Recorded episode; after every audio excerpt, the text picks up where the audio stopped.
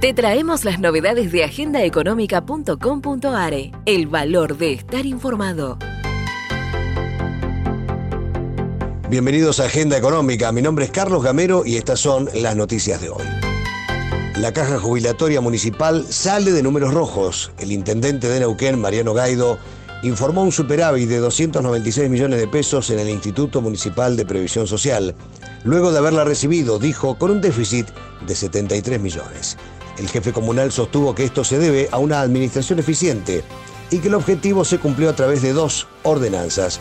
Una, la que eliminó la jubilación anticipada, y otra, para incentivar económicamente a que el personal que debía jubilarse no lo hiciera.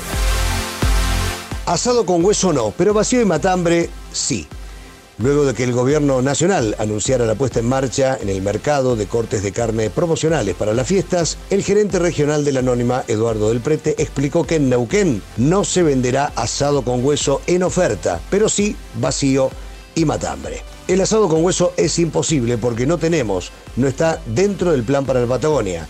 Sin embargo, el vacío y el matambre sí se van a poner en las góndolas a 459 y 479 pesos respectivamente. Se venderán, dijeron, aproximadamente unos 3 kilos por cliente. La luz y el gas congelados por tres meses más.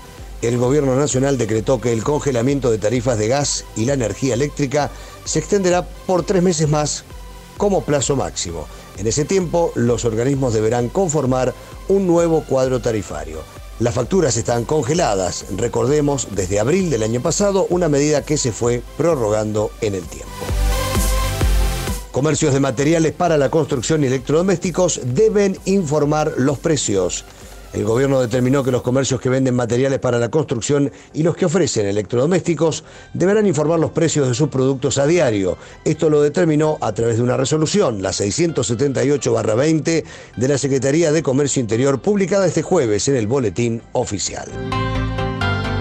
AFIP extiende plazos para la presentación de declaraciones juradas y pago de impuestos dispuso el organismo recaudador que la presentación de las declaraciones juradas y los pagos de los impuestos con vencimiento fijados entre los días 15 y 17 de diciembre, ambos inclusive, se considerarán cumplidos en término siempre que se hayan efectivizado hasta el día 18 de diciembre inclusive.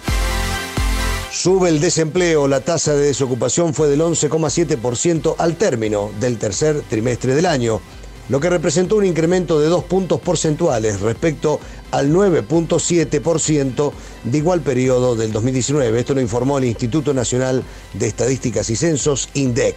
Por su parte, el desempleo tuvo una leve caída en el tercer trimestre en Neuquén.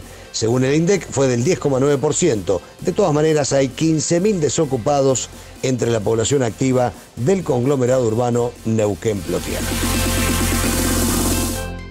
Para más información, ingresa a nuestro sitio web agendaeconómica.com.ar. El valor de estar siempre bien informado.